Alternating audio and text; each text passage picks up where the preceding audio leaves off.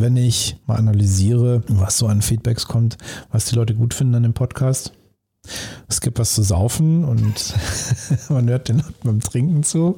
Ja, es geht auch um souveränes Auftreten und um Menschen, die in der Öffentlichkeit stehen. Ja, okay.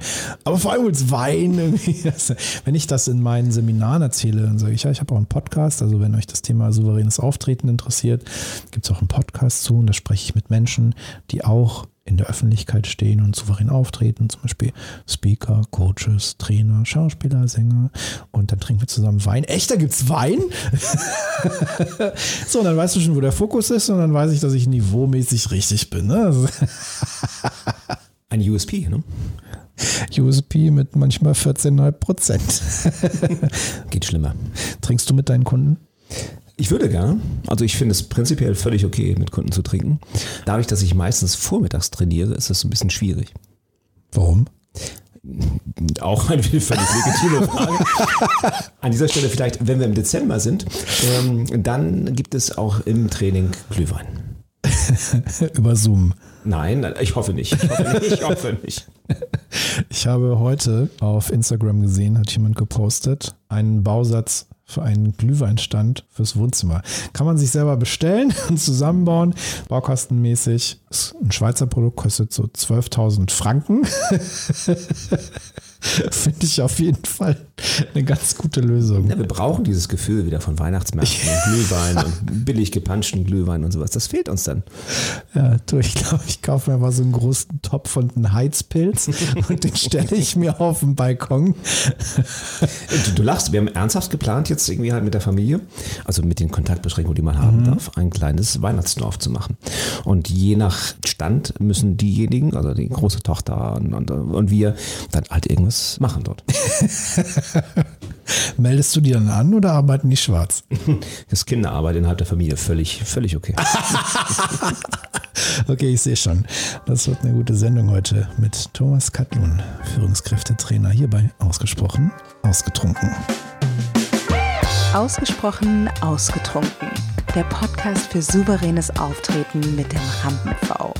Und das bin ich. Mein Name ist Dr. Thomas Akokulis und ich bin der Rampenfahrer und heute zu Gast, wie gesagt, Thomas Katlun, Trainer für Führungskräfte, die gemerkt haben, hey, da kann ich vielleicht noch ein bisschen was an mir tun.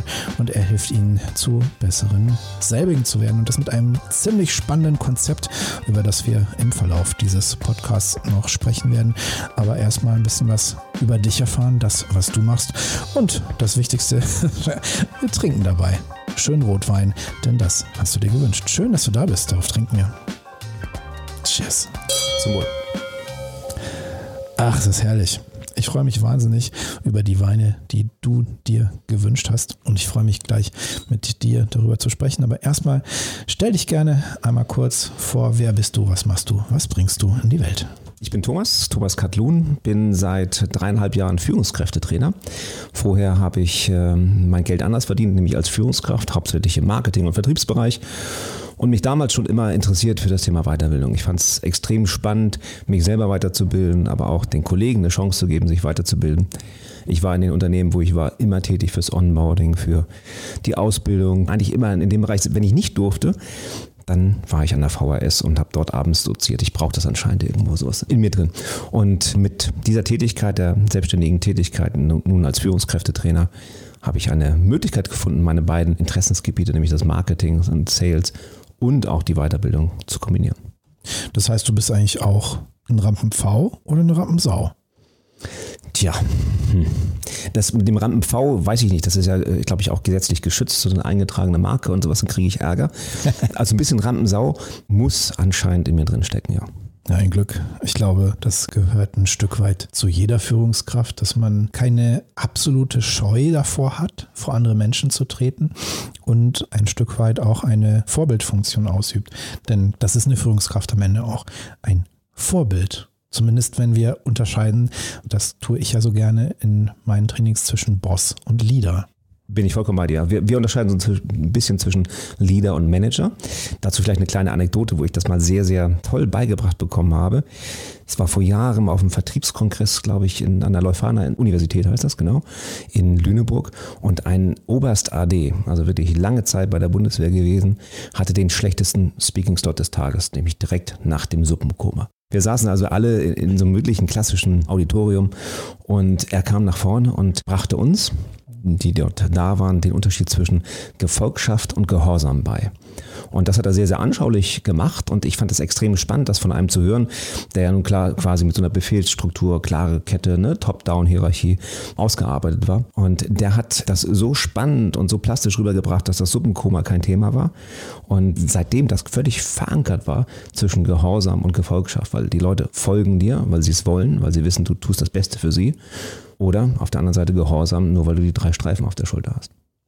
Das ist eine schöne Unterscheidung und im Grunde ja eine ähnliche, wie wir sie bei Boss und Leader haben oder wie wir sie auch haben, wenn wir mit Druck führen oder eben mit der Vision, die wir als Unternehmer vorleben, die wir als Führungskraft vorleben und Menschen finden, das ja auch ein Teil der Personalauswahl ist, dass Menschen bereit sind, diese Vision auch mit uns zu teilen und selbst auch dafür auf die Straße zu gehen und daran zu arbeiten, dass diese Vision weitergeht. Absolut richtig. Und, äh, mir hat es damals die Augen geöffnet. Mir hat es zweifach die Augen geöffnet. Einmal diese Unterscheidung zwischen Gehorsam und Gefolgsam. Das zweite Auge, was geöffnet wurde, war ganz klar, ich lerne vernünftig präsentieren, weil er hatte die interessanteste Präsentationsart, die ich jemals kennengelernt hatte ein Word-Dokument, was er runtergescrollt hat, während das mit dem Beamer an die Wand geworfen wurde. Keine einzelnen Folien, einfach ein Word-Dokument, was von oben nach unten durchlief. Sehr, sehr interessant. Wahrscheinlich eher aus technischer Unvollkommenheit hergebracht, aber das ist in Erinnerung geblieben. Und das war so einer der ersten Punkte. Ich war schon lange Führungskraft zu dem Zeitpunkt, aber habe dem Thema Führungskraftentwicklung eigentlich nie so richtig nachfolgen können, beziehungsweise mich begeistern können. Und das war so der Punkt, wo ich echt sagte, so, okay, da musst du wirklich was anders machen damit es eben halt nicht in das klassische Befehlshierarchie geht. Blauer Typ. Ja. klingt auf jeden Fall so und klingt nach einem didaktisch wirklich sehr weit entwickelten Konzept in einer nicht mal PowerPoint, sondern einfach in einem Word-Dokument nach unten zu scrollen. Und ich finde schön, dass du gerade gesagt hast, es hat dir nicht nur zwei, sondern auch das dritte Auge geöffnet. Sehr, sehr gut. Manchmal ist es ja auch so, dass man nur zwei Augen hat, aber damit doppelt sieht. Weinerlich. So, Zeit für Wein. Ist ja schon wieder leer hier. Ja, genau. Ja. Es ist so warm hier, das verdunstet. Richtig. Heißen Dank. Sehr gerne. Sehr gerne. Jetzt wird es auch Zeit, schnell zu trinken. Cheers. Ich dachte immer, dieses Klingen ist eingespielt, aber es ist wirklich so. Es ist echt, also echt hier. Hm. Hm. Geht noch. 19 Grad, sage ich. Gerade so. Aber du merkst, die Säure ist jetzt präsenter. Ja. Es fängt an mit dem Adstringierenden hinten am Gaumen. Mit was? Mit diesem Adstringierenden. Das Gefühl, dass sich das so zusammenzieht. Mhm. Ja. Okay. Genau, genau. mit Soundeffekten. Trotzdem noch sehr schön trinkbar. Wir trinken Ojo de Agua, ein argentinischer Rotwein aus der Rebsorte Malbec, reinsortig, 18er Jahrgang, 14,5 Volumenprozent mit einem Restzucker von 2,2 Gramm, also wirklich recht trocken und einer Säure von 5,3. Und das Spannende an Ojo de Agua ist, es ist ein Wein, der von Dieter Meyer gemacht wird. Dieter Meyer da klingelt es bei dem einen oder anderen jetzt vielleicht in den Ohren und man erinnert sich an Yellow, Schweizer Pop-Duo aus den 80er, 90er Jahren, die eine der ersten waren, die elektronische Musik gemacht haben, auch kommerziell recht erfolgreich elektronische Musik gemacht haben. Und Dieter Meier ist einer der beiden dieses Pop-Duos und der ist in Argentinien, hat dort ein Weingut, macht unter anderem den Ojo de Agua, mehrere Sorten und auch die Serie Puro, die der ein oder andere vielleicht aus der Gastronomie kennt, ist mittlerweile recht verbreitet in ja nicht nur Einzelhandel, sondern auch Gastronomie. Und das Schöne ist, das sind alles sehr, sehr gut trinkbare Weine, die qualitativ einen gewissen Anspruch haben und gleichzeitig preislich absolut mittwochstauglich sind, wie ich es immer so schön finde. Also ein Mittwochswein, das ist eine Flasche unter 10 Euro. Warum Mittwoch? Naja, weil Mittwoch einfach so ein Abend ist. Es ist noch nicht kleines Wochenende, also noch nicht kleiner Freitag. Und es ist auch nicht so, dass du sagst, boah, scheiße, Montag jetzt, boah, die Woche hat so schlimm angefangen. Komm, wir machen mal Barolo auf. Kann nur besser werden. nee, aber Mittwochswein, Mittwoch ist einfach so ein, so ein Nicht-Tag. Okay. Mittwochswein. Mhm. Ist ja auch so ein Framing, jetzt könnte man auch sagen Bergfest. Oh, wir machen was Tolles auf. Aber ich finde, der Begriff Mittwochswein drückt irgendwie so eine Beliebigkeit aus, die jetzt keine große Erwartungshaltung weckt. Und gleichzeitig kann man sagen, Mittwochswein, wenn der solide ist, sodass du am Donnerstag keinen Schädel hast für den kleinen Freitag, dann ist schon mal eine ganz gute Grundvoraussetzung geschaffen. Wie schmeckt er dir? Sehr gut, vielen Dank. Ich hatte ja hatte mir ein, ein Malbec gewünscht. Ja. Ähm, das kommt so ein bisschen aus den äh, südamerikanischen Wurzeln meiner Frau. Sie ist halb Chilene und deswegen trinken wir ganz gerne entweder die Camanere oder den Malbec. Und da fühlen wir uns zu Hause. Das ist ja schön. Ich bin ein Viertel Grieche, trinkt trotzdem relativ selten Uso. Grieche. oh, ich bitte dich. Also erstens mal gibt es ganz hervorragende Imiklikos. Das, das, war der Wein meiner 16, also als ich 16 war, haben wir Imiklikos getrunken, weil der so viel, so süß war und so völlig reingeballert hat. Das war so schrecklich. Imiglikos lieblich.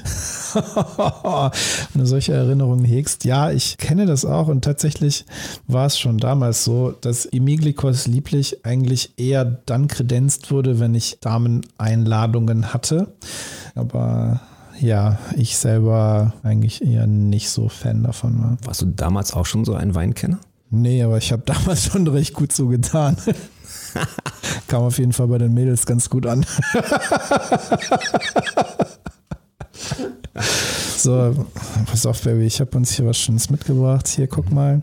Ne? Aber Schatzi, warum ist der ein Papp? Sangiovese di Romagna. Ne? ist total schöner Wein.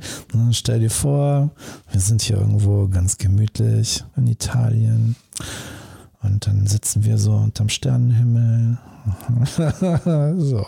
Und dann so, oh, und dann wandert der Arm über dich Nein, diesen cheesy Move habe ich tatsächlich nie gemacht. Ich schweige jetzt. Trinken wir auf die guten Zeiten. Manchmal braucht man auch nichts sagen.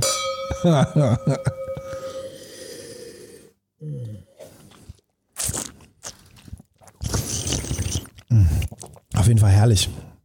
Herrlich. Und ich freue mich, dass er dir schmeckt. Das ist ja immer mein Anspruch als Gastgeber, meinen Gästen etwas zu kredenzen, wo sie sagen, ja, Mensch, das mag ich. Malbec von Ojo de Agua. So, jetzt mal zurück zum Kerngeschäft. Du bist Trainer für Führungskräfte und solche, die es werden wollen, also die an sich die Position inne haben. Aber erlebst du das häufig? Dass es Führungskräfte sind, die da gerade so typisches Mittelstandsproblem, mhm. das erlebe ich, so haben irgendwie angefangen mit Ausbildung, Lehre gemacht und wachsen dann da so rein und plötzlich sind sie Führungskraft. Völlig überfordert. Was mache ich da jetzt? Hast du sowas häufiger, solche Fälle? Ich würde mal sagen, fast nur. Über einen Kamm zu scheren ist relativ schwierig. Wir haben natürlich so traditionelle Familienunternehmen, dritte Generation, wo die dritte Generation jetzt auch schon ein bisschen moderner aufwächst. Da merkst du halt schon einen Unterschied. Aber wir haben natürlich auch Führungskräfte, die vielleicht 55 plus sind und sagen, ich glaube, ich muss jetzt doch mal anfangen zu führen, das Ganze schon seit 20 Jahren machen. Und das ist schon eine etwas verknöcherte Struktur quasi bei denen auch im Kopf, die du so ein bisschen losrütteln musst, damit dann der Kalk darunter rieselt. Ist ja so dieses Bild, was ich gerne benutze in solchen Kontexten, weil ich kenne das natürlich auch. Da hast du dann so einen, so einen Herbert und Herbert hat eigentlich mal angefangen, Autos schrauben und das macht ihm Spaß, findet toll, ne, sich richtig da im Öl suhlen und Motoren auseinanderbauen und dann wird diese Autowerkstatt größer und wächst und wächst und dann heißt es, Mensch Herbert, komm, du kannst auch hier, du kannst mal ein bisschen organisieren, wird Herbert Führungskraft und macht eigentlich alles Mögliche, außer an Autos rumzuschrauben. Und wenn du den mal fragst, Herbert, wie gefällt dir dein Job eigentlich? Dann sagt er, ganz ehrlich, also früher fand ich es schöner. Ja, hast du zum Teil auch, wobei die Hauptzielgruppe, die bei mir im, im Training sitzt, sind Unternehmen ab 60, 70, 80 Leute aufwärts. Okay, ja. Da hast du schon, schon ein bisschen mehr und das sind schon Führungsstrukturen da. Da ist natürlich aber das vom Patriarchen vielleicht einfach mitgegeben worden, wie seit Generationen geführt wird. Kleines Beispiel, ich kam neulich zu einem Termin und war eingestellt auf den Senior-Geschäftsführer und Sohn und Tochter. Sohn und Tochter waren da, Senior nicht. Und ich habe jetzt gefragt, Mensch, warten wir auf den Senior noch? Da guckt die, mich die Tochter an und sagt, nein, nein, nein, nein, der kommt gar nicht mehr, der ist über 80, der ist nicht mehr operativ tätig. Ich sage, ach sorry, das sah irgendwie auf der Website so aus. Und auch draußen, der Parkplatz ist ja immer noch äh, freigehalten. Ja, der muss auch freigehalten werden, weil wenn mein Vater denn einmal im Monat kommt, vom Golfen oder wo auch immer her, dann muss bitte der Parkplatz frei sein. Und es wäre ein Fauxpas, wenn da was stehen würde. Das geht gar nicht. Ja, dann hast du direkt mal ein Zeichen gesetzt. Das wäre auf jeden Fall souveränes Auftreten. Sehr souverän, nicht besonders von dem Umsatzgedanken geprägt. naja, zumindest nicht für eine langfristige Kundenbindung förderlich. Das ist ein spannendes Thema, denn ich glaube, das kennen wir beide zur Genüge, diese Situation, gerade in diesen inhabergeführten Traditionsbetrieben diesen Hickhack zwischen den Generationen und da irgendwo aufzutreten. Und da sind wir bei der Rollenklärung, die wir ja vorhin auch im Video schon hatten. Da bist du ja nicht nur Trainer und da bist du nicht nur Coach, da bist du irgendwo auch Mediator. Mhm. Das passiert relativ häufig, ne, dass dann wirklich Junior zu mir kommt. Ich würde ja gerne, ich würde ja gerne, wir würden so gerne in die Weiterbildung unserer Führungskräfte investieren, aber mein Vater sagt halt, das brauchen wir nicht und mit Druck hat es doch sowieso immer gut funktioniert. Genau, Diamanten werden unter Druck geformt. ja, ist schon spannend manchmal. Aber das Spannende ist halt, was ich so feststelle, wenn du unterwegs bist, mein Gebiet ist so Schleswig-Holstein und Hamburg, halb Hamburg, du lernst natürlich ganz viel unterschiedliche Strukturen kennen. So, Hamburg eher wirklich städtisch, urban geprägt, das heißt also wirklich Führungskräfte, die gerade mal drei, vier Jahre da sind, dann wechseln sie wieder. Kommst du weiter raus aus Land, dann bist du teilweise in der vierten, fünften Generation dort. Und dann musst du natürlich auch mit ganz anderen Werten klarkommen. Und das finde ich wahnsinnig spannend, mit diesen Werten klarzukommen klarzukommen, weil es plötzlich heißt, Mensch, wir haben mal Kutschen gemacht früher, vor 120 Jahren und jetzt sind wir plötzlich Wagenbau oder sowas in der Art. Ne? Gibt es irgendwas, was dir mehr liegt? Interessanterweise finden sich das so, ich habe drei Trainingsstandorte, einer ist in St. Peter-Ording, einer ist in Kiel oder bei Kiel und einer ist in Hamburg. Interessanterweise finden sich fast immer die Gruppen so zusammen. Das heißt also zwischen Kiel und Hamburg besteht immer ein Unterschied, zwischen St. Peter-Ording und Hamburg besteht immer ein Unterschied und ich genieße diesen Unterschied, weil er wirklich für mich einfach nochmal komplett alles auf Null setzt und ich einfach auch mich anpassen muss an die Gruppe und viel Spaß habe dann. Ich finde es spannend, weil es ja für dich in deiner Rolle als Trainer, Mentor, Coach, und auch Mediator ja schon auch sehr darauf ankommt, dass auch du vor diesen Führungskräften souverän auftrittst, gerade wenn es um Generationskonflikte geht. Definitiv. Also nehmen wir mal an, du kommst zu dem Vater seit drei Generationen und du trittst halt nicht richtig auf. Also ein kleines Beispiel vielleicht an dieser Stelle. Ich war neulich bei einem Kundengespräch, das war noch in der Akquisitionsphase. Es lief alles ganz gut. Ich saß mit dem Geschäftsführer, angestellten Geschäftsführer dort und plötzlich öffnet sich die Tür und der Senior-Geschäftsführer, der Inhaber, kommt rein. Also die Tür wird einfach aufgemacht vom Büro des Geschäftsführers und man geht in dieses Büro rein. Man sagt Moin, damit ist auch alles gesagt, läuft um den Tisch rum und bespricht, obwohl wir in der Besprechung waren, mit dem Geschäftsführer halt eine kurze Kleinigkeit und geht dann wieder raus. Sowas findest du halt auch nur auf dem Land, zumindest in diesen Generationen, wo einfach herausgenommen wird, dass du als Inhaber eben halt noch jederzeit das Büro kannst. Ja, das ist sehr stark hierarchisches, so ein bisschen leibeigenen Denken noch. Wobei auf einer ganz, ganz positiven, wirklich wertschätzenden menschlichen Art, muss ich an dieser Stelle sagen. Ja. Weil das wirklich sehr, sehr nett war. Und ich habe diese Beispiele schon ein paar Mal gehabt, wo ich wirklich da saß mit Sohn meistens, zweite oder dritte Generation und Vater kommt auch rein. Und wenn Vater nur die Post bringt, der hat halt noch seine Aufgabe. Und das ist schon spannend und ich habe einfach dieses Herz im Mittelstand verloren. Das habe ich halt festgestellt in den letzten zehn Jahren. Ich habe auch ein bisschen Industrie und Großkonzerne gemacht, aber richtig Spaß macht es echt im Mittelstand. Wobei du ja selber auch in so einem super fancy Bereich unterwegs warst. Ja, ich hatte auch so eine, eine Phase, wo ich halt als Marketing Manager und Marketing Director im Bereich der Videospielvermarktung war. Das heißt, wir waren meistens Ableger von amerikanischen Unternehmen, die hier in Deutschland ihre Videospiele rausgebracht haben und für den einen oder anderen geneigten Hörer vielleicht Unreal Tournament und Driver.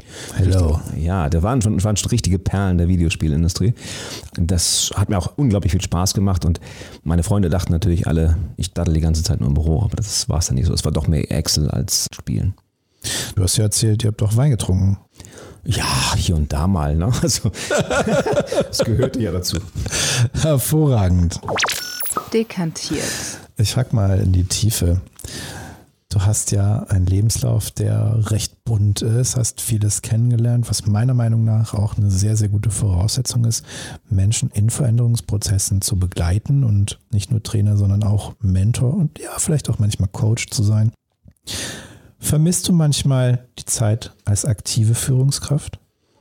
Das wechselt sich immer ab. Und ich habe auch in meinem Lebenslauf immer gesehen, dass ich immer zwischen Agentur und Hersteller teilweise gesprungen bin. Das heißt also, ich manchmal habe ich das geliebt, in der Agentur tätig zu sein. Stress, fünf Kunden, die gleichzeitig an dir gezerrt haben. Du konntest dich gar nicht so in die Produkte einarbeiten, in PR und Marketing technisch sodass ich dann wieder den Sprung gemacht habe auf eine Herstellerseite, wo ich mich wieder in ein Produkt komplett einarbeiten konnte und wieder komplett in die Tiefe gehen konnte.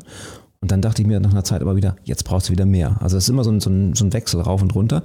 Und die Rolle der aktiven Führungskraft, ja, die vermisse ich manchmal, wobei ich einfach für mich auch definiert habe, also ich hatte Zeiten, so 2013 zum Beispiel, da war ich ich glaube, in zehn Ländern der Welt unterwegs, wo ich noch nie vorher war. Also viel gereist und viel getan. Die Zeiten vermisse ich, also ich packe sie weg in so, in so, ein hübsches Album, aber ich vermisse sie gar nicht so großartig, weil ich jetzt viel mehr Menschen beeinflussen, positiv beeinflussen kann. Wenn ich einfach mal so sehe, ich weiß nicht, ich habe vielleicht 60, 70 Führungskräfte, die ich, die ich so trainiere in den drei Standorten. Und wenn ich sehe, dass da wiederum Familien hinterhängen, und vielleicht schaffe ich es irgendwo, diese Führungskraft einen Tick besser zu machen, dass die wiederum ihre Mitarbeiter besser behandelt, als es mir vielleicht in der Vergangenheit passiert ist als Mitarbeiter. Dann habe ich einen riesen Einfluss, obwohl ich keine direkte Mannschaft zu führen habe. Also ich in meinen Trainings erlebe, dass das Menschen ganz, ganz toll finden, was wir in diesen zwei Tagen besprechen. Und selbst wenn es dann nach drei Monaten noch einen Refresher gibt, ist es so, dass ich genau weiß, dass da einfach Schwund ist und dass die Menschen einfach das, was wir machen, vielleicht als Idee mitnehmen, aber trotzdem Großteil ja nicht umgesetzt wird. Und selbst wenn du ein super Trainer bist und mit Transfertechniken und allem arbeitest, halt realistisch sagen kannst, das ist ein Tropfen auf dem heißen Stein. Und ist das nicht total frustrierend, gerade für dich als Führungskraft aus Leidenschaft? Also wenn ich meine Zeit sehe, als ich in Trainings war, da ist genauso wenig hängen geblieben. Also gerade die Trainings, die ich gemacht habe, das waren so zwei, drei Tage Druckbetankungstrainings. Die sind häufig nicht dafür geeignet, langfristig in die Umsetzung zu kommen. Wir gehen ja ein bisschen anders vor. Unser Konzept ist ja einmal im Monat für einen halben Tag, also gar nicht so ein Riesenaufwand, nicht so, gar nicht so richtig raus aus dem Trainingsmodus. Zum Geschäftsführer sage ich immer, Mensch, deine Führungskräfte sitzen mittags wieder am Schreibtisch ne, und hast wenig Ausfall. Auch immer ein ganz wichtiger Punkt. Du kommst gar nicht so richtig aus dem Trainingsmodus raus. Und ich für mich habe ich den Anspruch, wenn die Sache, wenn, wenn meine Teilnehmer so ein, zwei Sachen, ein, zwei zwei Werkzeuge mitnehmen pro Modul. 24 Module über ein Jahr, dann haben sie einen Riesenschritt gemacht. Und aus meiner eigenen Erfahrung kann ich sagen, den Führungskräfteordner, den ich vor, was ich zehn Jahren mal bekommen habe, habe ich mal neulich mal abgestaubt und zu gucken, was habe ich denn davon wirklich aktiv umgesetzt. Und du musst immer wieder rein, du musst immer wieder in die Umsetzung kommen und immer wieder was machen.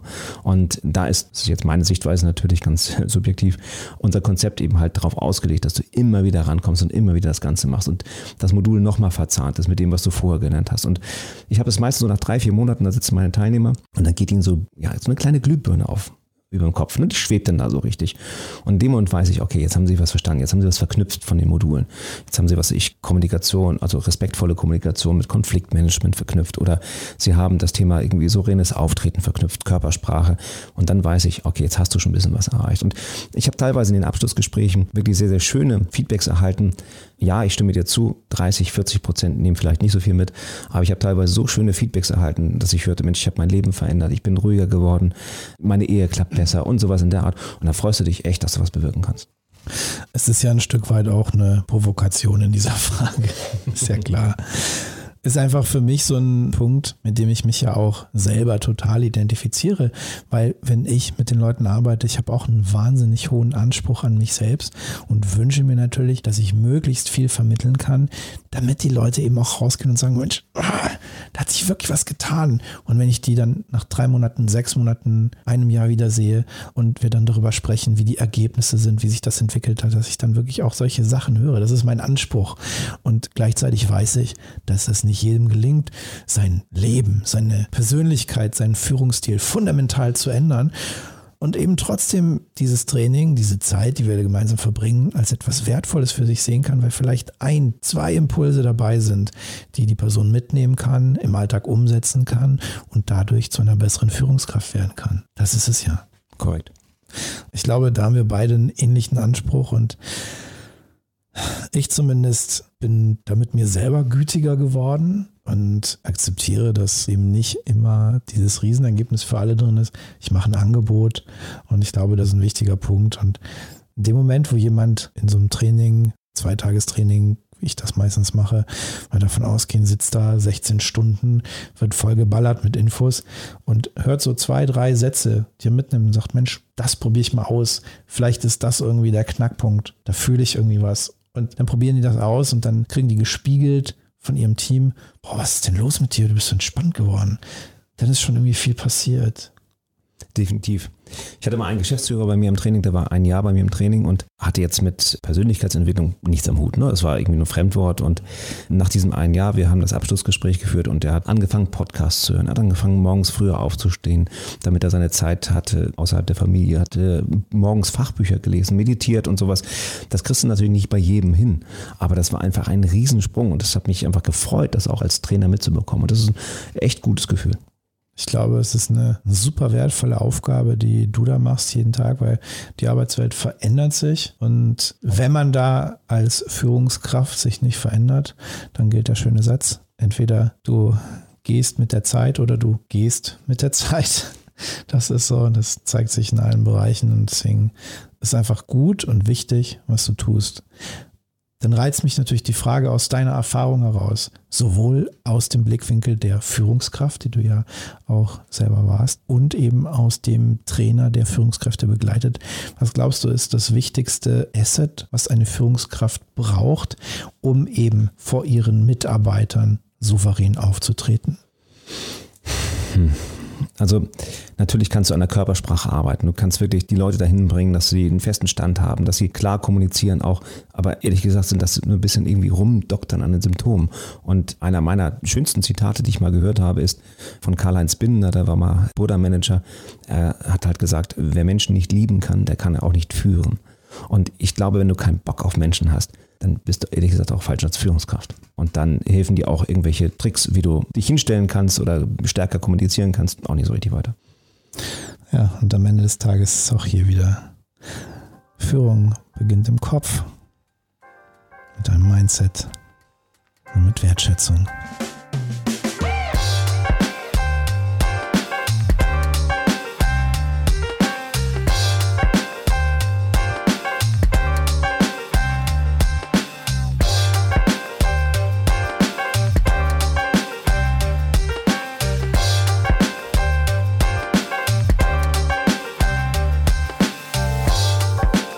War ausgesprochen ausgetrunken. Heute mit Thomas Katlun, Trainer für Führungskräfte.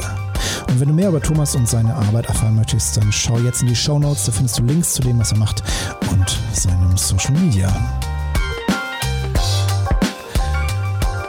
Und wenn du mehr über das erfahren möchtest, was ich mache, schau ebenfalls in die Show Notes. Da findest du auch Links zu meiner Website und meinem Social Media.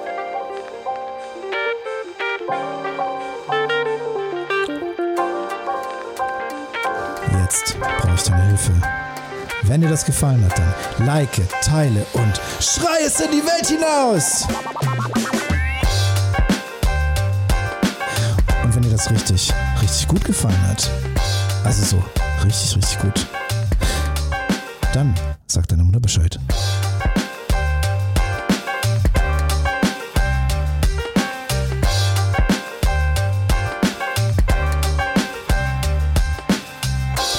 Ausgesprochen ausgetrunken geht weiter am Mittwoch mit Thomas Katlun und natürlich auch mit Wein. und wenn jetzt nichts im Glas ist, dann weißt du Bescheid. Flasche auf, Glas raus und Luft aus dem Glas lassen. Gönn dir reichlich. Wir hören uns Mittwoch. Groß dahin.